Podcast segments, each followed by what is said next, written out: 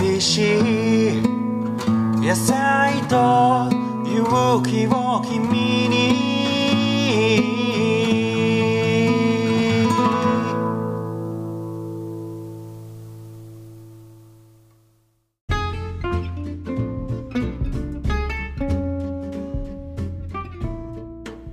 はいどうも有機農業系ポッドキャスト小農ラジオです、えー今回も土壌医会ということで、えー土壌医の方をお呼びして、えーお話ししたいと思います。今日来ていただいているのは、えー豊島さん。こんばんは。こんばんは、はい。香川県の豊島です。はい。豊島さんは僕ツイッターでも見かけして前からよくあの気になってた存在だったんですけども。実はこの間あのツイッタースペースの方にも来ていただいたんですがちょっとね音声が結構あの時は悪かったんであんまりじっくりお話できなかったんで、えー今日よろしくお願いしますよろしくお願いします。豊島さんあの簡単に自己紹介お願いしていいですか？はい、えっ、と、香川県の、えっ、と、生産者です。えっ、と、土壌医です。まあ、よろず屋なんですが、主に露地野菜、えー、牡蠣、水筒、えっ、と、イチジクなんかをやってます。ええーまあ、家族系の、まあ、ちっちゃい系です。はい。いろいろやってるんですね牡蠣もやってるんですか？何作られてるんですか？えっ、と、小菊、ストック、はいアスター、まあ、いわゆる物価を直売所に、で売ってるって感うーんであとお米といちじじです。くちじくもえ。やって菊はね、らっしゃるんですかこの辺割と名産で、ええっ、と、直売所でよく売れるんですね。いちじくって日持ちしないから、あ直売所でよく売れる品目なんですねあ。結構今なんか樹状完熟的なのが多いですもんねそうですね。あの、いちじく追熟しないので、あの、もう鮮度が、ほんで、腐りやすいので、はいああそう鮮度が命な品目なので、直売所向けですね。あとなんかブロッコリー結構やってらっしゃるんじゃないですか？ブロッコリーはそうです。普通にあの香川県多いので、はいでまあ農協の共販に出すのはほとんどですけど、うんえーっと、うん、一番面積的に多いのはブロッコリーですね。んでご家族でやってらっしゃる？そうですね。まあ、えーおとんかんに手伝ってもらってなてる、ほどという形ですね。はい。じゃああれ農業は継承したっていう感じなんですか？えーっとね、昔からお米をやってる兼業農家だったんですけれども、えーっと、せん野菜とか始めて専業農家にししたのは僕からで、うんその後、えー、と親父が退職しうて手伝ってくれるようになったというような形ですね。ああそういうことなちょっと特殊なじいさんから経営を継承して、のはい。えー親父が後に参画したというようなあ感じですね。あなんか珍しいですねそういう形もえーだから喧嘩が絶えないってやつですね。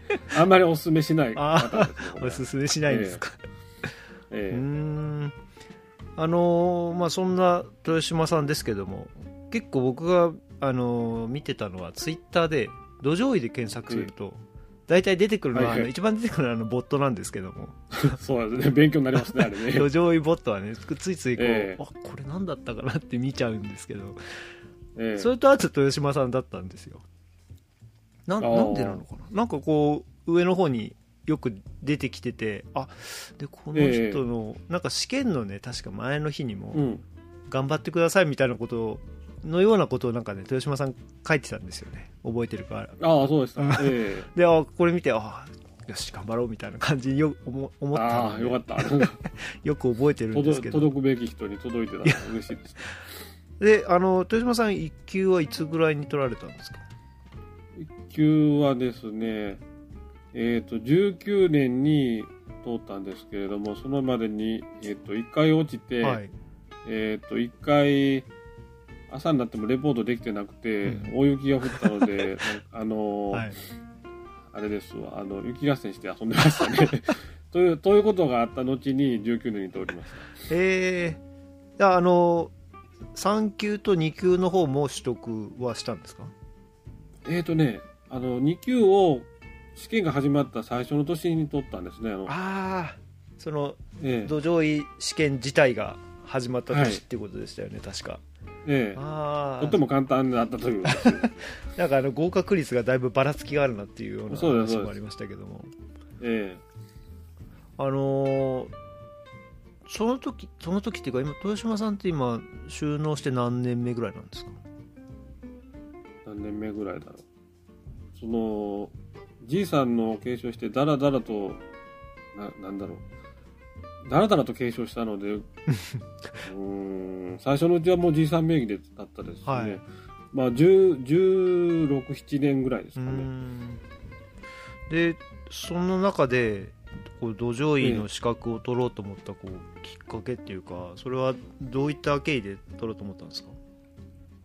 えーっとですねちょっと前に大失敗をしてですね、うんこれはまあニンニクをあそうです。言ってましたね、ニンニク。ニンニクがとはい。もう5月後収穫間近になってどんどん溶けてなくなっていくんですね。えんで、まあ、これはもう土作りから何も分かってないなということで、ちょっと勉強しないといけないなと思ったところでそういう土壌医検定っていうのが始まるよっていうことをたまたま知ったのであーはい。あじゃあこれのテキストを買って勉強したらいいのかなということで、えまあ受かったら嬉しいですしね。えそうですね。モチベーションにもなる、うん、モチベーションになりますよね、結構。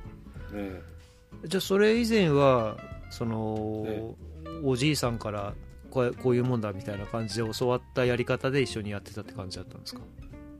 えああどうですね。あの野菜に関しては、えー自分が始めたので、はい。ああそうか。まあもう、まあ普通に講習とか受ける以外はもう本、本読むの好きなのでひたすら本読んでましたね。えー、それでもやっぱり結局そのニンニクがうまくいかなかった原因っていうのは今思うと何だったんですかね？えっ、とね、多分、まあ、まあ水筒の後で稲わらが還元されていたところに、はい。えっ、と、牛糞堆肥を大量に入れて、うんたその窒素分が、要するに CN が高くなりすぎうて、んはい。その窒素分が、えーまあ他にもまあ元声なんか入れますけども、え結局その辺未分解でな窒素が残っちゃって、ーはい。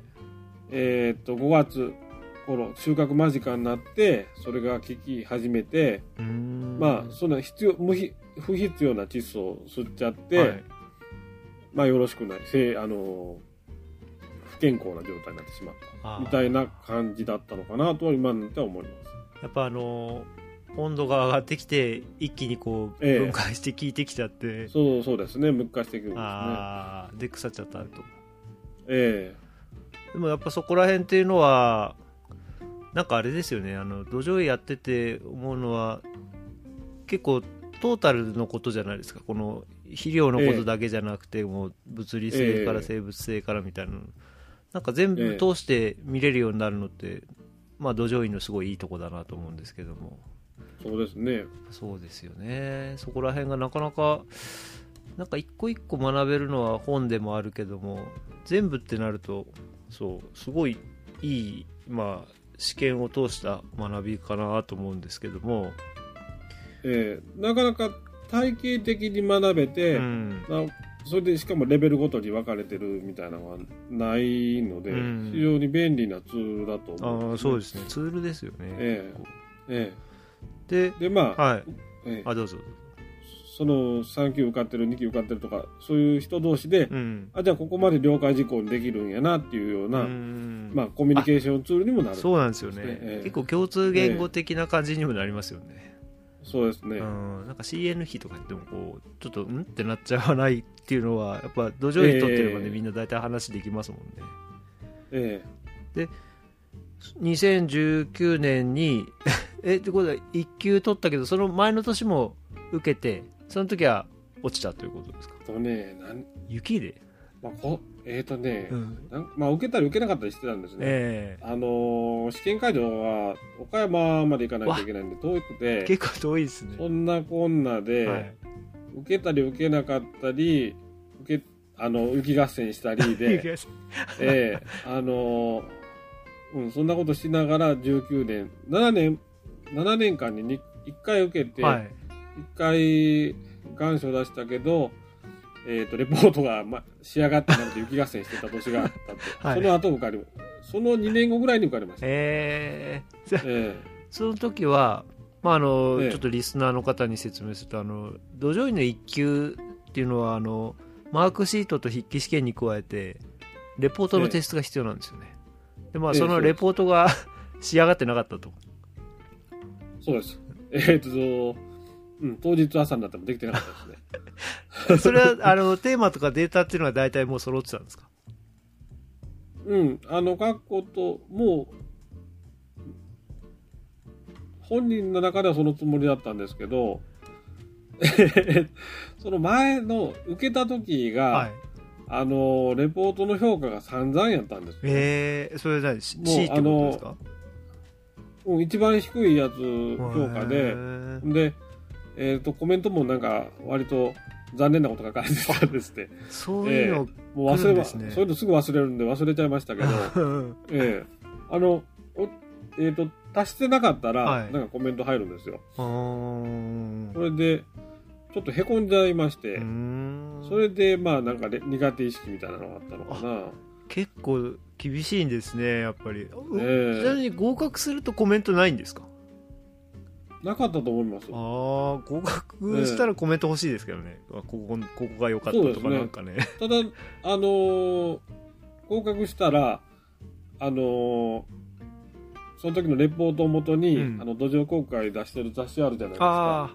僕はちょっっとまだ登録してないんで見たことないんですけどこれも勉強になります。あの、作物生産と土作りっていう、これに、はい。あのー載ったんですね。あの時の、あの時のレポートのネタ膨らまして書いてよとか、あの依頼が来ます。ええあええ。それって土壌医の会のええ。会員があの受け取ることができる雑誌なんですか？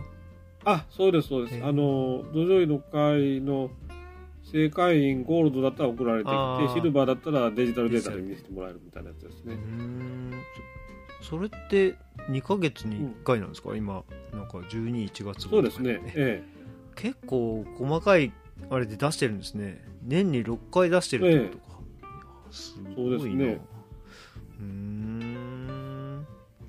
でちなみにその2019年の合格された時に出したレポートっていうのはどんなレポートだったんですか？内容は。ええっ、とね、メインが、えーっと、ブロッコリーのはい。追肥を1回だけの追肥に、えーっと、皮膚尿素とかをが入った、はい。まあロ長く効く追肥を、はい。えー、と1回だけやってで、まあ、省力化と,、うんうん。えーとまあ、小コスト、えー、と減費につなげましたっていうお話ですね、うーんなるほど。原ただ終了データとか費はい。そういうのデータなんかは一切なしでまあそんなんでも通るんだなと思うんですうよね、ん。ああデータなしっていうのはコントロール設けて比較して収量がどれくらい上がったとかそういうことではなくていうのもえそういうええーとまあ、それは、まあ、観光通り、えー、と一言かあの観光と同様に取れたとかああなるほど。あ省力でもそれだけ取れたぞっていう、ええ。うーん。でまあ省力と小コストと豆乳窒素量あまあ窒素リン酸カリウム全部ですけど、うん。豆乳量が減りましたという。その辺は書きますちゃんとまあまあ。豆乳量に関してはつ数字出して書きました、へええ。他にもなんか一緒になんか何件か出してましたよね。確か。ブロッコリーの。えっ、とね 3, 三つ出せて、はい。3つまで出してメインを1つうーん。書けっていう話でさっきのがメインで、はい。もう1つがえっとブロッコリーを11月にまあこの地区ではっていう話ですけど、はい。11月に定食して元声ものすごく減らして、はい。えーっと春から暑い日で追っかけて、まあ、4月に取るっていう。これもだからテーマは原費なんですね。原費栽培。原費まあえーっと小コストはい。で手間も減らすと、多分その辺がまあそういうまあキーワードあるじゃないですか、うんうん小コスト原費、うん。はい。あのえーなんだっけ。小コスト減小費コスト原費あと、まあ、手間も、量手間減らすっ労うん、労あ、力。そう、小、小労力。小労力か。はい。小、小、小力から。あ、小力かや。小力からですね。ええ。忘れてた。多分、それが一貫してたらいいんじゃないかなっていう気ああ、はします。なるほど。で僕は小力が大好きなので。うん。まあ、楽して取りたいですよね。ええ小コストも大好きです。そうですよ。うん。お金もかけなたくないですね働。きたくないです。うんええ。わかる。えだから、多分その辺、まあ、三つ目のネタは、まあ、オクラえが、はい。オクラってあの、細いのがいっぱい、うんもう最後2メートルぐらいになって、お片付けが大変なんですけうん。ど、うん、バキバキですよもうハね。ンマーナイフ、ええハンマーナイフで全部買っちゃって粉砕して、すき込んだら焼かな焼いたりしなくても土作りになるし、えいいよっていう話をうん書いてこれもだから小コストそうですね小コストですまあ、土作りになるっていう、うん。まあ、キーワードを意識して書きました。あ。データがないうん。ない代わりに、なるほど。えまあ、文系なのであ。データよりもそなんかそっちのそんな感じですええ、もともと文系だったんですか？うん。少なくとも理系ではないとえー、いや、なんかツイート見てると、結構、なんていうのかな、まあ、科学的なことに関してのツイートが割と多いなというふうに見てたんですけども、もともと文系でらっしゃるんですもともと文系なんですね、えええ。なので最初のさレポートを散々な目に あのもうもう本当に文系の作文なんー、で。う、ーん、えそうなんだ。えー、でも、あれですね、僕もオクラ作ってるんですけど、結ええ。構ハンマーナイフで砕くんですよ、やっぱり最後。めちゃくちゃ硬いじゃないですか。だからハンマーナイフでえは硬いというかあのあのネバネバがうん。ハンマーナイフの後ろ裏側についてなんかスライムみたいになってめちゃめちゃ 大変ですよね結構カリカリになってからやっても、ええ。なんかまだ中の方は、うんうん。まだ割と、うん。あの、ドロッとした感じで。まあでもあれ繊維、繊維質が、うん。うん。繊維が多いから、すごい良さそうですよね。不織の、えこう供給にもつながりそうだし。なんかねそういう文献を古い文献昔見たことあったんですよ、ん。あのソルガムとか青狩りのトウモロコシと比較した場合に、うん。なんだっけ詳しいこと忘れましたけど成績がいいみたいな、ああ。そえ。え？で実際まあ毎年そその後に、うん。あのー秋巻きのキャベツなりブロッコリーなりうんうん。作ったら、うん。まあよくできてると、えー、ええ。あじゃあもう刈り取ってからそんなにえ軽くロータリーで透き込むぐらいでもう作付けしちゃうって感じなんですか？えそうですね。10月、まあ、は中に片付けして、まああの分解も早いんであなるほど。あーなんか。気温の低い時期にしては割とサクサク分解します。うん。意外と。ただやっぱり細かく分解あの粉砕することは前提なああそうですよね。やっぱハンマーナイフは必須だなと思いましたね、あれやった時。だからできたらあの2メートル伸ばさんと、うん。いっぺん芯止めして、うん。即死を出してみたいな。あの長く伸ばすとどうしてもハンマーナイフがあの食い損ねてあの残ったりするじゃないですか。はい。だからいっぺん芯止めして短くしてやった方が、まあえー粉砕が簡単であ。後ざ後作にもいいかなみたいなあれ？ちょっとなんか話それこ、ええ。そちょっと話それますけどあれ？芯止めると、オクラって結構僕下の方からしか新しい芽出ないようなイメージあったんです。えそうですそうです。あじゃああの下の芽を伸ばす。とかあそれそれ。あそうですそうです。あじゃああれ一生懸命取ってたけど止めちゃってあっちを伸ばすってことですか、なうんそうですそうなるですほど。それは品種によってはあの止めなくても下わさわさ出るやつもあ。りますけどあそうなんだ。あの僕使ってる品種はあんまり上止めないとん。下わさわさ出ない、品種使ってるのであ。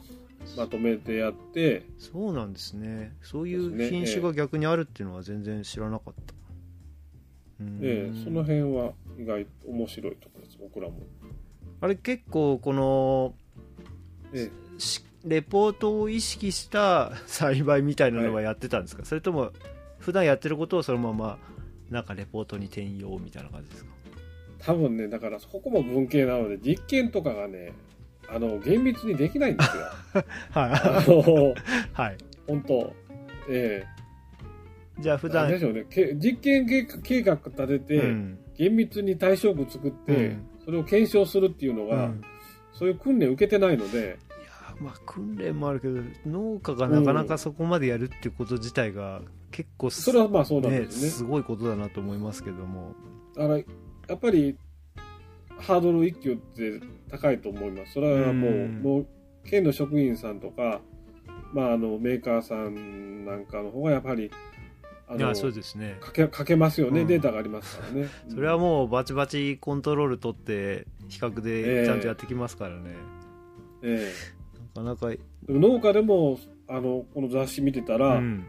すごいデータ取ってあのしっかり多分これ元はい。もともとあのレポートが元になったんだろうなっていうえー。農家の人の、えー、と記事がたまにあるんですけどすごいきっちりデータ取ってやってる人ももちろうんん多分そっちの方が多数派ですあそうなんですか。ええ。すごいな、僕みたいなのはまあ多分足切りをやっと超えたぐらいなのでまあなんとかなんとかあの作文力でえっていう形だじゃないですかね。やっぱデータ取ってた方がいいんじゃないかなとは思います、うん。ー、僕今年まあ来年か。2月に受けようかなと思ってるんですけど、だからレポートだから何書こうかなと。まあなんかネタはいっぱいあるんですけどもやっぱりこう、え時間的に 結構厳しいよなと思って2月までにえまとめなきゃ、ゃなんないから、まあ、今もう火砕類植え付け終わっちゃったし何もできなかったんでうーん人参でなんかやろうかなとか考えてるんですけどもね。えいやー結構面白そうだなと思って。え緑緑肥とかある緑肥緑肥を入れる暇がないっていうか 補助が狭すぎて緑肥を挟む余裕がないんですよね僕。うんやりたいんだけどあと結構ここ標高高くて割と寒いんで、えあんまり緑肥まくタイミングもこう大きくならないうちにもうすぎ込まなきゃならないみたいな感じになっちゃって。ああなるほど。なかなかそしたら難しいですね。緑肥あるとしたらどっちかというと麦があ主そうです体のね地域ですはい。ああなるほど。そっちの方だったらまだいいか。秋秋巻きの緑肥の方だったらまだいいかなっていうえ感じですね。あなそっか。であの豊島さん香川県なんですけども今、あの九州土壌医の会の方に所属されてるというえああそうなんです。ええ。あのそれまでノラド上位で。野良土壌医っていいですよね。ええ。はまあダブルミーニングで野良まあ まさしく。お役所で、はい。あの一人者ということでまあなるほど。言ってたんですけどあのとうとう身を固めることになりまして。え。はい。でええ。この間あ多分ねこれより前の放送であのもええ。う九州土壌医の会のあの総一さんに出ていただいてるんですけども、ええ。そちらの方に入られたということなんですけども、やっぱあれ僕もこの間あ豊島さんも出てましたよね対比の勉強会のやつ。あそうですね、ね。えいやーすごいなと思ってああいう勉強会もえそうなんですよね、まめにやってて、なかなかね今ああいう学びの場も少なくて、まあ、本読んだりはしてるんですけどやっぱ先生の話聞けるっていうのはすごい貴重だなと思って、ねやっぱその場で質問とかね、うん。できたり発展させられるのはいいですよね。そうですよね。ええ。うん。何度かあの勉強会参加させてもらってわあ楽しいな面白いなと思ってて、うん。でまさか入れてくれると思わなかったからすごい嬉しいい や僕香川県でもね土壌医の会したいんですけどあのぼ僕がその事務処理能力とかですねリーダーシップとか全くないので あの誰か会長いないかなって、まあ、事務局長は見つけてるんですけどああそうなんだ。会長になるような、はい。あのエネルギーあふれた人間がいないんですよ。いやなかなか。僕はもうあの単にヘラヘラしておきたいので。え。いや結構立ち上げるのってすごいなと思うんですけどもね。総一さん作って、まあ、会長でこそないけどもまあもうフィクサーとして完全にあれ 回回してるのかなっていう感じですけども。えはうーん。いだからエネルギッシュな会長さんと、うん。あのーなんだろう。いろいろこう裏すごい優れた事務局長です。ごく楽しい会になってますようね。ん。ええ。そうなんですよね。なんか本当にそう事務局長をやってくれるね県の職員の若手の子にはね、はい。九州土壌とか面白いんだよ。ああいうのが理想なんだよってね 熱かったことあるんですけど。ああそうなんだ。ええ。えもう事務えだから会長会長いないかなって言って、うん そうなんです。そっか。け周りにもでもこの間も何人かいるって言ってましたよね土壌医持ってる人が。2級でしたっけ？うんでもほとんどが僕が知ってるのは県の職員さんばっかりですうね、ーんええ。農業試験場の方が1級2人とか、うんその若手の勉強熱心な子がまだあの入庁したばっかりなので1級の受験資格今年受ける言ってたのかな、うんうんええ。あで今2級の子ですね。そうですね。あの受験者のこう、えなんていうの職業を見ると農家って必ずしもなんか確か23割しかいないんですよねあと、ね。受験職員とかそういう肥料会社とか JA とか、ええ。そっちの方が圧倒的に多くてやっぱり農家は意外と少ないっていう。うん。そうまああんまりやっぱり僕も去年うん知ったけどその前知らなかったですからね。あんまり認知はされてないような気がしますけど。そうですね。ううん農家になっちゃうとな。あんまりそういうなんていうのかな。試験の情報とかなんて よっぽど聞くこともないですもんね。うんなかなかないですね、うん。その例えば県の普及の現役の人とかが有資格者でそういう勉強大事だよっていう問題意識持ってて、うん。もうあの進めてる隣の徳島県とかはそういうことがあったらしいんですけど、えええそういうようなことが、まあ、あれば本当はいいんでしょうけーどね。うん。でも今は九州土壌医の会の方でえあれですか？基本的にはこうオンライン参加ばっかりって感じですか？入ってからは。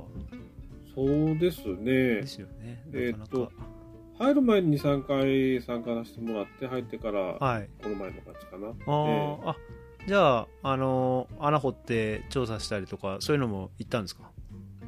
いや、言ってないです。あのーコロナになってからなので、そうか。コロナ禍後なので、あのオンラインしかあない。ですね、全部じゃあオンラインってことなんだ。らええ。あの、どなたとも会ったことないですし、う んあそうなんですね。でも、でも楽しいですうね。ん僕もなんか一応なんだっけ巡回員っていう形で、まあ登録してないのでええ。だから2級の間ちょっと登録してない1級取ったら登録しようかなぐらいに思ってるんですけども。ええ。そう九州一応なんか在籍させてもらえることになったんでオンラインのやつとかちょっとこれからも呼ばれたら呼ばれたらというかお話聞きに行こうかなと思ってるんですけども。楽しいです。なかなかねこんな こんな面白い会があったなんて知らなかったって感じですけども。本当理想的な、まあ、他の会はか知らないけど、本当楽しいですよね。ああですよね、ええ。うん。結構今はそのつぶやきツイッターの方を見ててもなんかええ。肥料関係とかの話題が多いですけど、なんかそういうのがもう今は好きっていうかすごく興味あるって感じなんですか豊島さんは？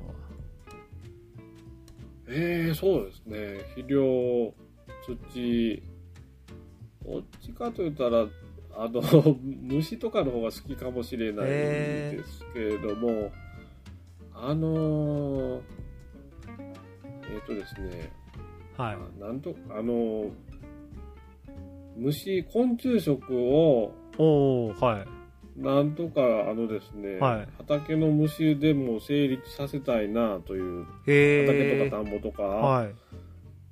のをちょっと考えてて、はい。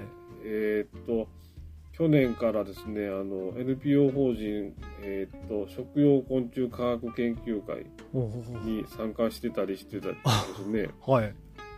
ええあの研究中です。か特にカメムシをですね、えカメムシ食べるんですか？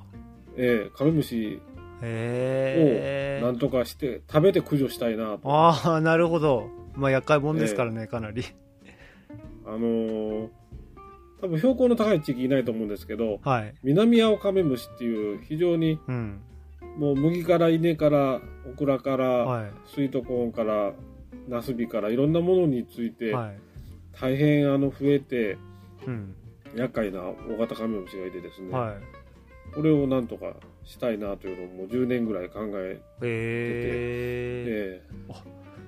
て、いやあの小脳ラジオの方で以前あの、ええ。食用昆虫のことを一回取り上げて、えその時は、まあ、あのコオロギだったんですよね主に。ああええ。であのシリコンコオロギバレーで多いですね、うん。え。そう海外のそうアメリカのスタートアップでその、えーコオロギをあの飼育,、ええ。飼育してっていうような会社のやつをしやったんですけども日本の会社で結構あのなんつったっけ竹雄っていう会社が、えはいはいはいはい。あご存知ですか？はいあのはい、知ってます。はい。そこがタガメサイダーとかそういうのを出しててああありますね、ええ。うんなんか一回飲んでみたいなと思ってたんですけども。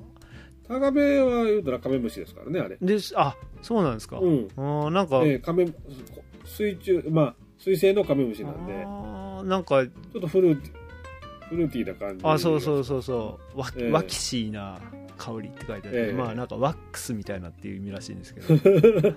ええ。カメムシもそんな感じですか？じゃあ味は味っていうか似てるんですか？まああの大抵パクチーなんですけど。あ 大抵パクチーですよね、はい、あのヘリカメムシ科はうん、割とフルーティーな香りがします。さっき言ってたその青い青青カメムシでしたっけ？ああれはもうパクチーです。あーパクチーなんですね。残念な感じのパクチーなんですけど はい。あの例えばヘリカメムシ科一番あの食べ応えがあるのはあのナスビとかピーマンにつくあのホウズギカメムシですね。ああはいはいはい。うんこっちにはね多分いないのかな、あそうですか。ええ。うん。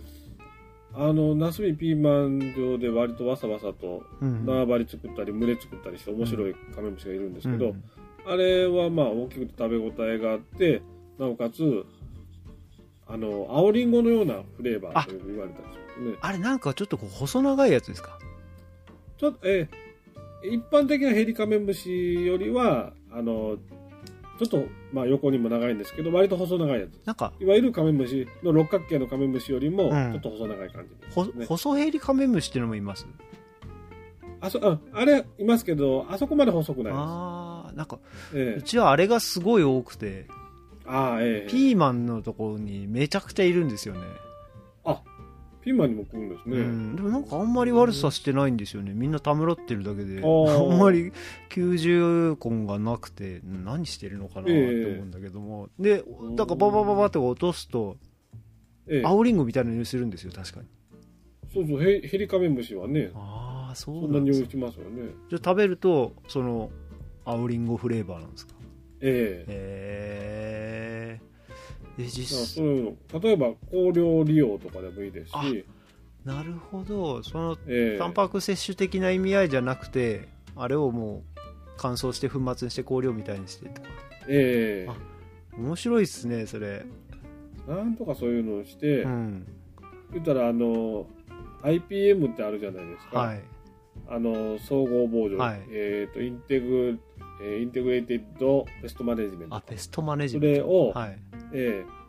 EPM っていうのを考えてですね eat pest management って言って食べてあいいっすあの、うん。えー病害虫を防除しようっていうことを考えてたりなんかしてね。それはいいですね。で捕まえてこうバーっとこういっぱい入れて、でそれを買い取ってもらうみたいな感じ。そうです。あカメムシ捕まえやすいじゃないですか。あのあー。集合性、はい。フェロモンでめっちゃ集合するのでだからあんなに集合するんですか、ええ。うーん。あれどんな悪さしてるんですか？やっぱプスッとこう刺して樹液を吸う感じなんですか、えーカメムシは基本的にあの刺すやつですね。針あの肉食のやつ点滴とかでもいますけど、はい。それも含めてみんな刺して汁吸ってますよね。あれ例えばピーマンとかだったらえ大きくなった実も刺すんですか？それともやっぱ花のこうなんか脂肪のこうまだ柔らかい時にプスッとやるような感じ？ーえっ、とねあの例えばピーマンのホウズギカメムシやったら実は吸わなくて、うん。茎の汁吸ってますね。そっか。だから実は全然、多うん。分うちもそれやられてるんだな、あんまりなんかただそんなにき吸われてる部分は、うん。よっぽどあの密度が増えないとはい。被害が出るほどでもなくて、あただあの吸ってアブラムシみたいにあの甘露出すんであ。それで黒いすすが出たりとかあまあ、病気の元になったりとかそっちの方が害が大きいかもしれない。なるほど。低密度だったら別に問題にならない、うーん。まあいるんだけど。だから えそんなに悪いことしながらなんか気になったらたまにパパパパンって叩いて落とすだえけごまかしてきてたんですけどじゃあ。えなんでまあちょうど人間が食べて密度を調整するぐらいちょうどいい虫かなと思う。ああなるほど、まあ、確かにな、ええ。あの香り別に嫌じゃないからな。なんか手で潰すと結構ずっと匂い取れないから嫌なんええですけどね、そうですね。うーん。あとなんかツイッターのプロフィールの方に、えー白一文字与党の感受性をなんとかっていうのもあるんですけど これはどういう与党ってあの、あのー与党虫の与党ですか？あそうです。はい、ええ、あの白一文字元っていう、まあ、夏から秋にかけて発生する、うん。まあ、ヨトウムシの一種がで最近農薬が全然効かなくなりつつあってあの、まあ、ブロッコリーなんか主にネギとかアスパラガスによく来る、はい。ヨトウムシなんですけども、うんうん。ブロッコリーキャベツにもたくさん現れるようになってでまあその優秀な例えばあの選択性の高い他の虫を巻き添えにしないような材がうん。効かなくなっちゃってるので、まあそれを えーっとまあ あの割とその辺のなんでしょうね農農薬が好きとか言うんじゃないけど、うん。農薬の農薬周りのなんていうんだろう科学科学とかそあのその辺が好きなんですあわかメカるニズムとか。僕有機農業だけどうんうん。わかりますよ。なんかあの農薬の作用機構ってすごい面白いなって思うんですよね、でしょう、ええ。そうあのなんかこうなんあのなんかこういうサイクルの中の一箇所のここを止めるとか、ええ。なんかめちゃくちゃこうピンポイントで効かせるようになっててだからあええれ選択性とかっていうのが結構そうですね。細かく出せるわけですよね。ええ。うん。で最近のそういう材っていうのはピンポイントなので、うん、抵抗性が発達しやすいっていう問題もあって。ああそうか。一箇所しかないから逆にそこさえ、え あのバイパスみたいなのができちゃったらもう効かなくなっちゃうってことなそう。のかタンパク質が1個変異しただけでも肺効かないとかね。そういう話になってくるわけですだからそうか、ええ。結構そういろいろローテーションしなきゃならないっていうことなんですね。えうーん。えでまあせっかくねあの人畜とか他の虫とかにもうん。あんまりリスクの少ない材が、うん。そうやって効かなくなるのもったいないので、うん。普通にのあの農薬ってコモンコモンズだと思ってるので、うんうん。あんまり農薬とかがのカルチャー的にコモンズって言い方しないと思うんですけうどん うんしない。僕は普通にこれ、うん。ええあのコモンズだ農薬はコモンズだっていつも言ってるんですけど、初めて聞きましたねそういう、うん、普通 うん。カルチャーとして違いますから、うん。普通はね、うん、でも普通にあの要するに使いすぎで共有値の悲劇が起こるわけで、うん。なるほど。もうそう言ったらもうコモンズなんですよね、え。だからまあ使いすぎに注意しましょう。ローテーションでうん。みんなで大事に使いましょうっていうこと。なるほど。だ取り戻す会っていうのはその、え なんだもうか感受性がもう今なくなっちゃってるけどもそれが戻すようええ。にしっかりローテーションしましょうっていう意味の取り戻す会なんですか、えあのー感受性復活することも結構あるんですよね。ああそうなんですか。何世代かもう、ええ。そうそれがかかんないと。使わないようにしたりとかえーっと、まあ、使ってもうん。他の材と混用したりして、うん。あのちゃんと効くようにしたりすることによって、うん。あの感受性が回復するような例もあるので、えー、あそうなんですね、えまあ、それは聞かないようになるぐらいだから何かの表紙に戻ったりもするんでしょうね。もともとはあったサイクルのはずだから、えええ。多分あの抵抗性個体ばっかりじゃなくて、うんあの感受性個体もたまに例えばよその地域から入ってくるとかしてうんうん。いいてるわけですよね。あそうか。そういうのとうまく混ざってくれたりすると感受性復活するわけです。あなるほど。そういうことか、えうん交尾しそたりしの材でて、ええ。次の代があの感受性にまた戻ってたりとかそういうのがえ十分あるってことなんですね、ヨトウムシとかコナガとかって割と遠くまで飛ぶので、うーん。混ざってくれたら感受性の系統も入ってくるので、ね。結構じゃあもともと虫が好きな人だったんですか、虫好きですね。ああえそっか。天敵土着天敵とかはい。も、そうあと働きたくないので なるべく土着天敵とかに働いてもらいたいなというのが強いです。ああなるほど。あのなんていうんですか、えー IPM としてのこう点滴購入してやる点滴みたいなのも使ってるんですか、えロジロジだったえ、いやそれはね路地路地メインなので、うんそれはないですね。あ。とそれ購入線天敵を購入するためのお金を稼がないといけないので。ああなるほど。それは働き働かないといけなくなるのあでなるべくどあ。土着で行きたいです、そっか目的と手段が変わってしまうということになってしまう、ええ。それはあのーやっぱ促成ハウスとかで、はい。あの高収益な感じのところじゃないとなかなか難しいそうですよね。かもしれないやっぱロジロジじゃね、ええ。どっか行っちゃいますもんねみんな。え 気づけば。うーん。えまあ最近はなんか、まあ、路地でもいろいろ集めてくる植物なんかが次々と発見されて楽しいですね。あー。なんかこう見たな。なんだっけ。なんか綺麗なええ。なんかなんかの花みたいなのをハウスの中に一本植えてあクレクレ？あクレオメであすね。クレオメそうクレオメ。クレオメでタバコカスミカメ集める。ああなんかあれ綺麗ですよね、ええ。ま しあのハハウスの中だと爆裂に大きくなって大変だあ趣味なのかなと思ってたら違うと。これはええそうなんですね。これはなんか天敵を育てるための、ええ。うん、なんかバンカー的なものだというあれにタバコカスミカメがうん。集まってるんですね、うん。あと南青カメムシもなぜか集まってるんですね。そうなんですか。そのさっき言ってた噂の、うえ。ーん。じゃあそれで呼び込んで集えあめ、ってたかいところだと。ええ。はい。そうそうそう。だから天敵集めてなおかつ、えー食べる用のカメムシも集めて、っうん。ていうことができたらいいのになぁと思って、ん。あでも面白いですね。その発想は全然なかったな買ってくれるお客さんがいたらねいいんですけどね。いやでも結構アイデア勝負だしなんかやっぱ香りってなんていうんですかね、希少価値のあるものだと思うんですよね。だからすごくええ。好きな人はもうたまらないっていうじゃないですか匂いは。そうですね、ん。え意外と受けるかもしれない。ええ。えあとは何でしょうねその消費者の消費者がその虫を買ってくれたら、うんそれが病害虫防除に直接つながるじゃないですか,、うんうんだからそうなんでしょうね。消費者も参加できるわけですよ、うん。うんああなるほど。その、ええ栽培に。なんかしかもそれを買って食べることによって。殺虫剤とかをね使わないええわけですから使わずにね、そうです。ええ。まあなんかいろんな意味でいいいいことですよね、ええ。それは。そういうようなブレイクスルーが起きないかなとか。ただまあ普通は気持ち悪いですとかね。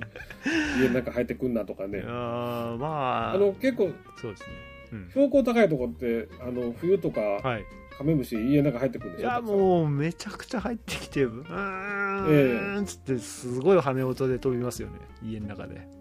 ええなんか羨ましいなって、ええ。体験してみたいなと思うわけですよ。そちら暖かいってないですかそういうことがないんですね。こちらだとよっぽど山の上行かないとそういう話聞かないですね。本当ですか？いやええー僕あれむかあの生まれは秋田県なんですよ。で、ええあのスキー部だったんですよね。でスキー部でえあのスキー部のクラブハウスみたいなところに行くと、あのーええ。しばらく入ってなかったクラブハウスに久しぶりに行ったらなんか ロッカーをねこう移動しなきゃならないってガーってロッカー移動したらロッカーの後ろええ。がざわざわって、なんかロッカーが動いたっていうか、なんだっつったら 全部カメムシで、おーすげえ。あれは衝撃でしたね。ものすごい匂いと、へえうん。あれはもう忘れられないな。ロッカーの後ろのなんか後ろが動いたみたいな、ええ。なんだなんだっつってその寒いところで集まって越冬しようとしてたんだ。でしょうね。裏にこうええ。ビチーってカメムシがついてて。うわすげえ、あれが食べれたらね、え確かに。うん、すごい。お得なのかな？よからんけど。勝手に入ってきてくれるんですからね。ああそうですね。お得じゃないですかね、ドサップの。まあ、ゴキブリお得っていう人いないから、なんとも言えないですけどね。まあ、ええまあ、ゴキブリも食用にするやつとか言ってますけどね。ああなんかゴキブリもそうだって言いますよね。ちょっとええまあ、衛生的な環境で育ったら何でもめ、まあいいもんになります別にねそんなええトイレ歩いてきた足でもないしえ綺麗な状態のところで育てたらそんな何も問題ないんですけどね。まあイメ,、ええイメージか。えそうですよね。それこそカルチャーの問題。うん。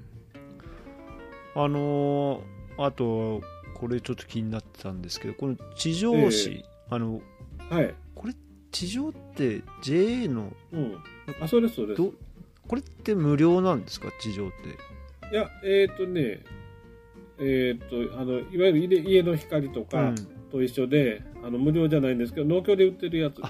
農協で売ってるんだええええ本屋で売ってないけど、うん農協で、まあ、買って、おあの、毎月お持ってきてもらうとか、送ってもらうとか、そういうやつうです。ん。今も？農協のロビーにあ置いてあったりす。る。見たことないな。ちょっと今度見てみよう。あのええぜひぜひ。万能読書日誌っていうのは今もこれ連載中なんですか、はい、してます。えー、あそうなんだ。いやちょっとこれで検索したんですけどネット上には一切出てないんですね、やっぱり多分。うん、ないですね。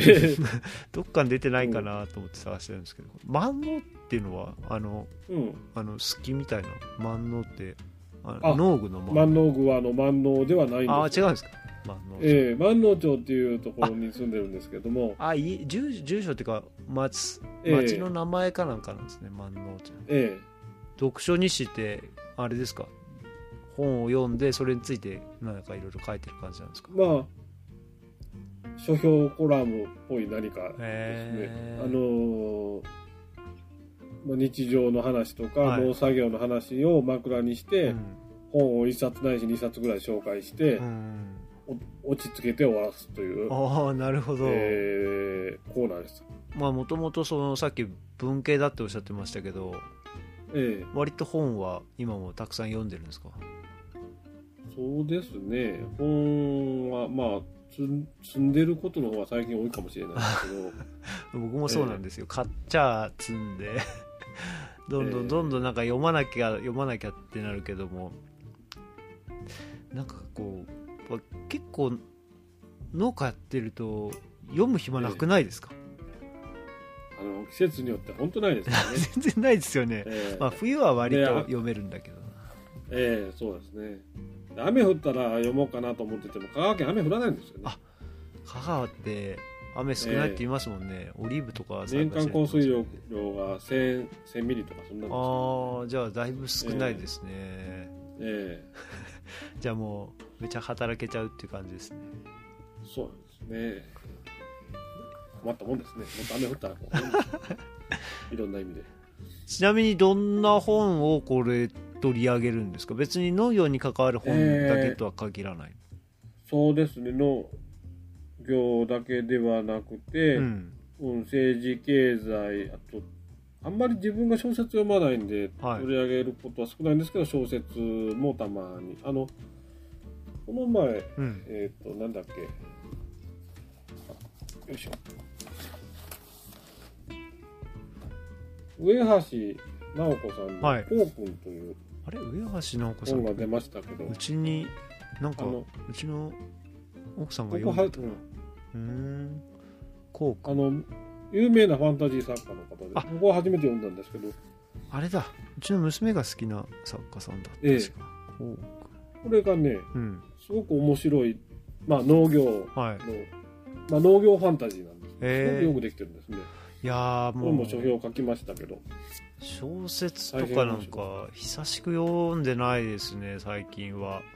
僕は、うん。あ結構僕も本読みたいなと思いながらなんか読むのはなんか土のなんとかとかなんか微生物のなんとかとか、そんなのばっかりなんですけども たまには全然そういうの関係ない本読みたいなとか思うんだけどあんまり関係ないと途中でなんか読む気をなくしてしまうっていう、うんまあ寝かしといたらいいです。大体並行して何3冊とか4冊とかあああのー読んだりしますね、うん。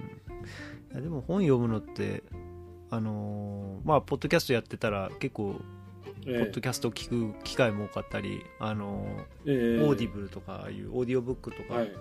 ああいうのを聞いたりもするんですけどえやっぱでも本読む時間っていいですよねなんか豊かっていうかうん、あの時間はなんか一応ちゃんと持っておきたいなとか常々思いながら積んどくしてある本を眺めて、えうーんって。そんなえ感じ旅に出れたらね、本が進むんですけど、なかなか最近出れないですからうね。そうですね。旅出たいな、ええ。うん、この間1月に僕あれ石垣島に行ったんですよね。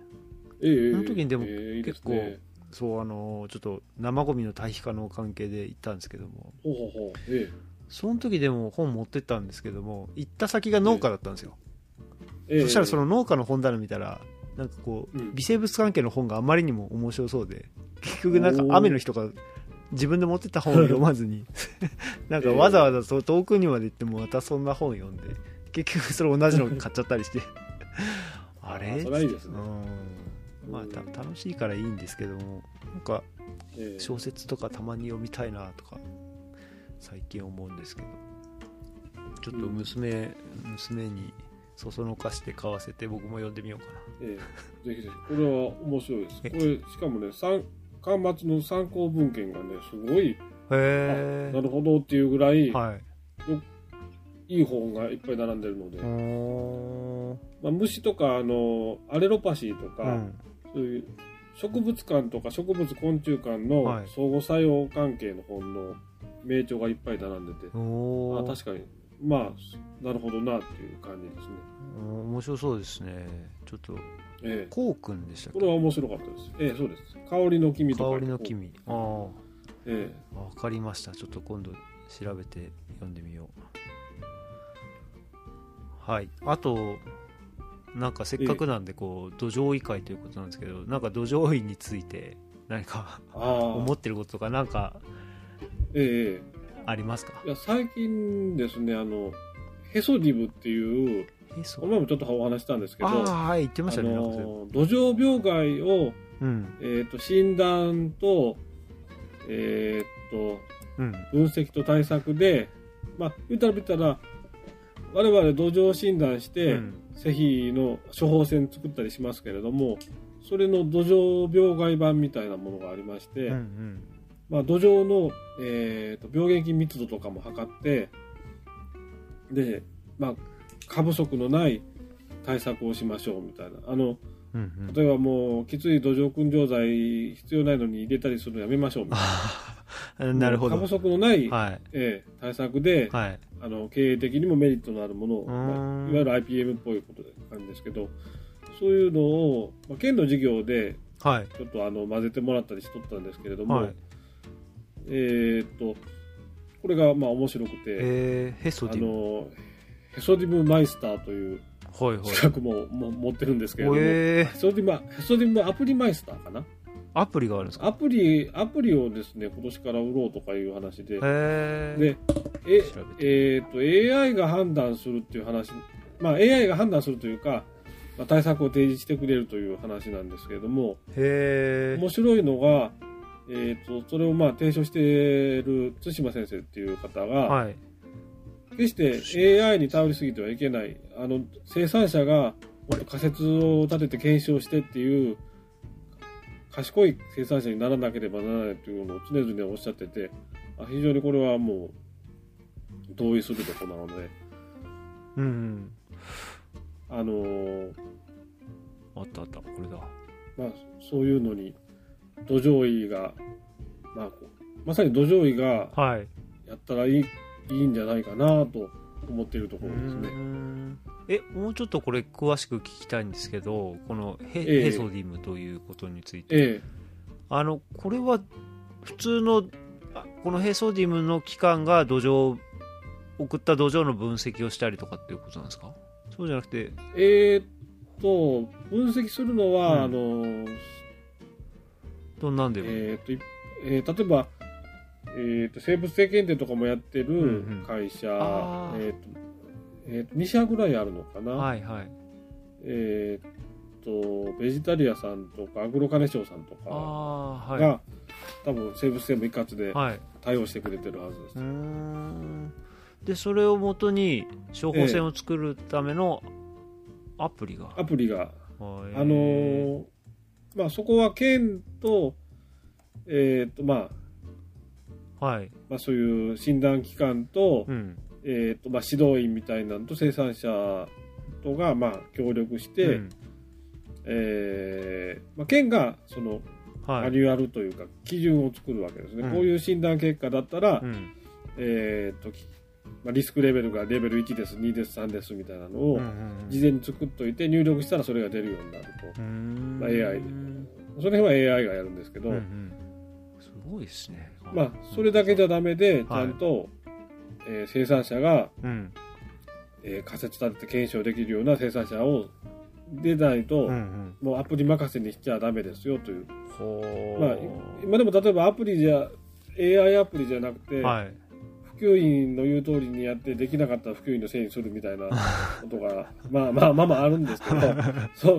はいそういうことではいけないよねっていう。うせっかく自営業やってんだから自由にやってそれはねそうです自由に楽しくやって、うん。責任も利益も自分で取ん。った方が楽しいに決まってるんですよねこまあそうですよね。やっぱりなんか誰かのせいにしたくなる気持ちもわからないでもないけど。わかるんですけどね、うん。ええ。でもね自分のまあし自分の補助のことはやっぱ自分で選択して判断する必要はありますよね自分の補助のことを一番知ってるのは自分のはずなので、うん。ならば責あのー意思決定技術の選択の決定して、うん。責任取るのは自分なははずなんです。よ、そうじゃないと多分おかしうんいいやまあそれは本当そうだと思いますよええ。まあ、そのための助けになってくれるツール。うーん。いや今見てるんですけどなかなりすごいですね、ええ。じゃあこのアプリははい。このやりたいっていう人はインストール自分でできてでその分析に出したらその結果とこれを付け合わせて診断を、え AI に診断させるみたいな感じなんですね。あのー多分まだ対応してる病害とかうん。が、えーっと例えば土壌病害多いのはアブラナ科ネコ病ですね、うん。あとが、えー、とトマトの青枯れとかもあるのかな。ネギの黒腐れ金閣とか、はい、えー、と生姜の根茎腐敗とか。うんただあの県が作ってるものが多いので、うん。うんああなるえーまずは多分けその県に問い合わせるとか、うん。ヘソディムと、まあ、ググってですね、うん、マニュアルは全部あのネットに公開されてるので すっごい詳しいの出てますね。作物作物名とヘソディムとか、うん。あるいは県の名前とかも入れて、うんググってみて近い自分の作物ドンピシャとかあるいは近いものがあったら、うん、えーまあや、試してみるっていうのはいいかもしれない。ですね。えー。あの豊島さんはもうええ。土壌診断のあのなんていうんだっけ。あの診断表診断みたいなのももう結構やってるんですか？自分の補助の分だけじゃなくてなんかこう委託があったりとか。うん、やってないですね。でももう大体この、まあ、今ちょうどこの手元にあるんですけどもこの数字見たら、ええ。これなんとなくこうすぐ見てわかるもんですか？これこれあのうん JA ですぐ見たはね、え出した、まあ、pH とか、まあええ。えー NPK とあとはまあええ。石灰空度とか、あの飽和度が出てたりとか。ここらえ辺ってあ土星。うん。あの土星とか土質とかをまず見て、うん。えーっとそっからなので、うんそっからそれと照らし合わせながらなので、うんうん。それパッと見てどすぐ分かるあまあそれそうですよね。黒ええ。土によっても全然違いますもんねその飽和度とか、ええ。まあ、作物によっても、はい。まあ、リン酸どこまで許容できるかみたいな話とか、うん。まあ、pH ももちろんそうなんですけど、そそういうのってえなんかだんだんこうトレーニングされしていって自分でこう,す、ええええこうパッパッと見たら分かるっていうのはまあ人のじゃなくて自分のだったらあこの、ええ。ここら辺がこう問題だなとかそういうのって分かるもんなんですか？えあもうトレーニングだと思いますうそれは。ん。自分の場合はあまりそういうそういう組織にも入っ土壌医の会も入ってなかったし、はい。まあ、自分の補助と、まあ、たまに、まあ、近隣の若い子のうん。分析見るぐらいで、うん。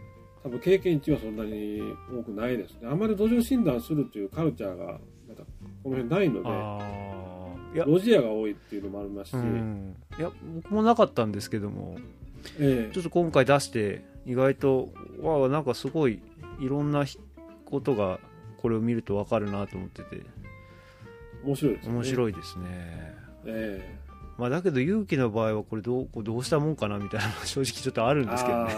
ありますね。駆度足りねえけどなつって。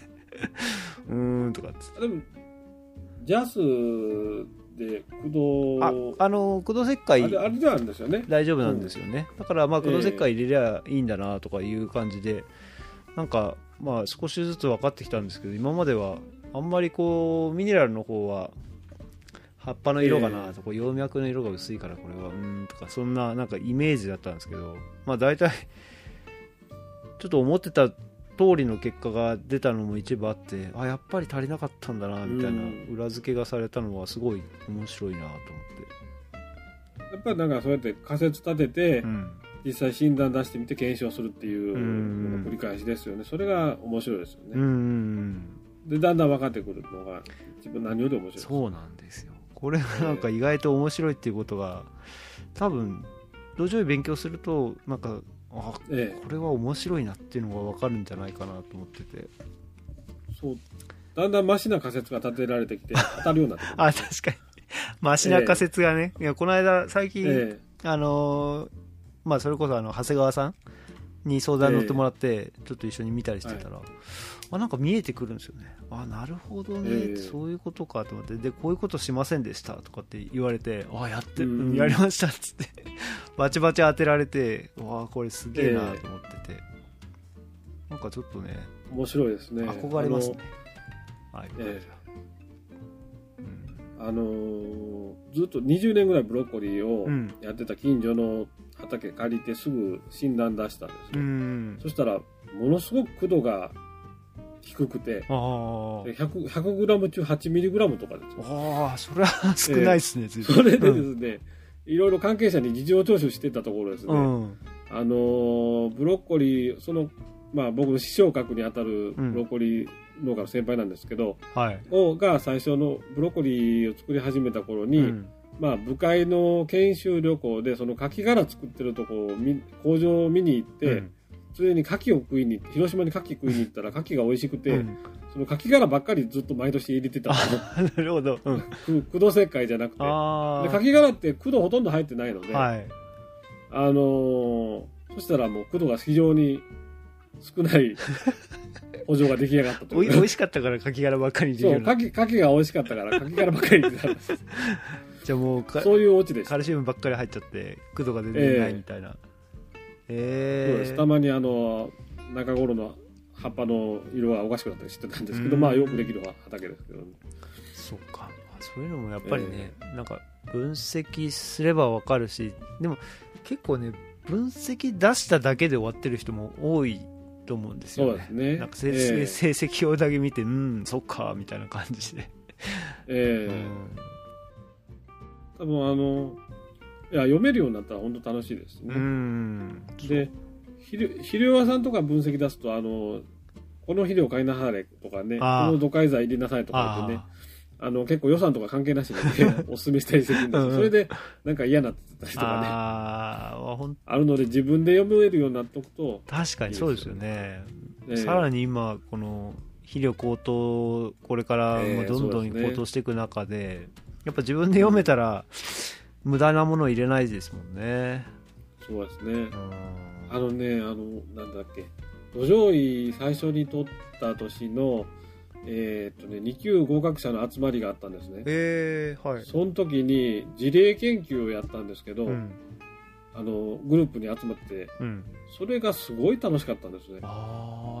で生産者はとにかくコスト下げようとするんですけど、うん。いろんな立場の人が集まってそれやるんですけど、うん。肥料屋さんはとにかく足し算ばかりするんですよ、うん。うん。こちらはもう、緑費入れようとか、うん。なるべくお金使わない方向、方向方向で言って、で、あるグループはうん。作付けしないとか言って100歩してましたからね。この補助は作付け作付けしませんとか。あ何？それってじゃあ土壌分析の結果を見てそのググループごとにこう話し合いして発表するみたいな、そうです。わあ面白そうそれ。めちゃくちゃ楽しかったですね。あそこにじゃあ農家と肥料屋さんとかええ。県職と県の職員とか J とかもういろんな人がいて、うわしで最初の年なんでもう分析年間何千件と見てるうん。どっかの経済連の偉いさんとかですうね、ん。あとはまあ肥料メーカーさんの偉いさんとかねいろんな人がいてて。うん。僕なんかもうペイペイでもうドキドキしながらやってたんですけど、うん。本当に面白かった。えー、それめちゃくちゃ面白そう。しかも物理ですよね多分。どっか会場に本当に集まって。えそうです。わ名古屋に集まってですね、あ名古屋なんだ、ええ楽しかったあれ、え。いやいいな。それまた復活してほしいですね今であどう今でもあの一級あちょ違うのかな。あの上級者向けの,、うん。あの土壌協会がやってる研修会とかだとそういうことやってるんじゃないうですかーねん。なんかそのライブ感とかそれぞれのええ。立場によるこの考え方の違いとかをもうビンビン感じられる。それなんかなんていうのかな。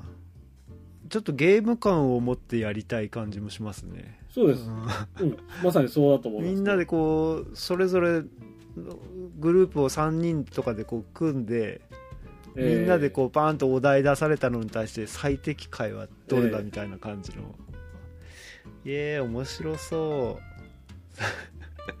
本当楽しい。いいな。もう多分ね僕今言ってもね周りの話聞いてああなるほどなるほどぐらいな感じでしか分かんないけど。えなんかいすっごいヒントたくさんありそう。いいっすねそれ。えうん。ものすごく勉強になりましたね。やっぱそういう機会は本当うん。なかなかもう僕もさその時はもう何もわからなかったので緊張しっぱなしでしたうけど、ん。あのーすごい勉強になりましたね今も。そうですよね。なかなかねす農家の学校、まあ、農業こ農業専門学校とかはもうあるけども、ええ自分で農農家農業やろうと思った時に学校に行くわけでもないですからね。こんなの見方なんか、ええ。自分で学ばない限りねなかなかないから。そうですね。いいなあ。いやいやいや面白そうですね本当それは。ぜひまたオンラインでもなんかできそうな感じするから、そそれを YouTube とかで流してもらって見るだけでも。ええ。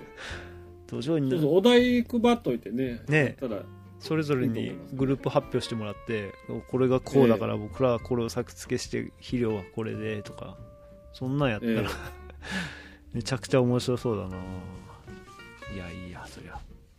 もう可能性は無限と思います作作付けしないという。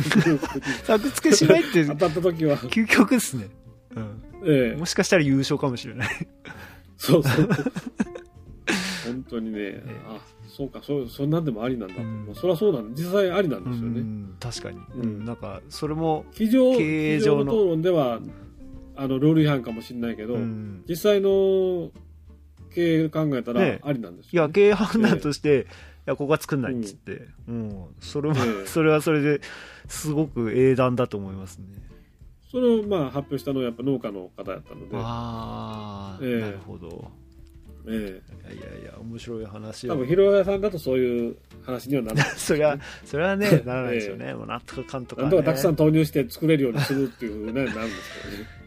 いやーそうなんですよね。だからまあ結局肥料で作るっていうところから脱却できないと、なかなか本当に苦労するばっかりで、ちょっとバランス崩すと一気にダメになっちゃうみたいなのがまえあね。いやちょっと話は尽きないんですけども非常にあのいろいろ面白い話をたくさんありがとうございました。えいやこちらこそありがとうございました。はい。えー、じゃあこんなところで、えー今日はえ終わりたいと思います。えはい。じゃあ今日どうもありがとうございました。またぜひあのありがとうございました。いろいろこうちょっと土壌医の集まりとかもやるんであの豊島さんも出ていただいてお話いろいろしましょう、あぜひぜひ。はい。またまたよろしくお願いします。はい。じゃあどうもありがとうございましたありがとうございました、はいさよなら。さよなら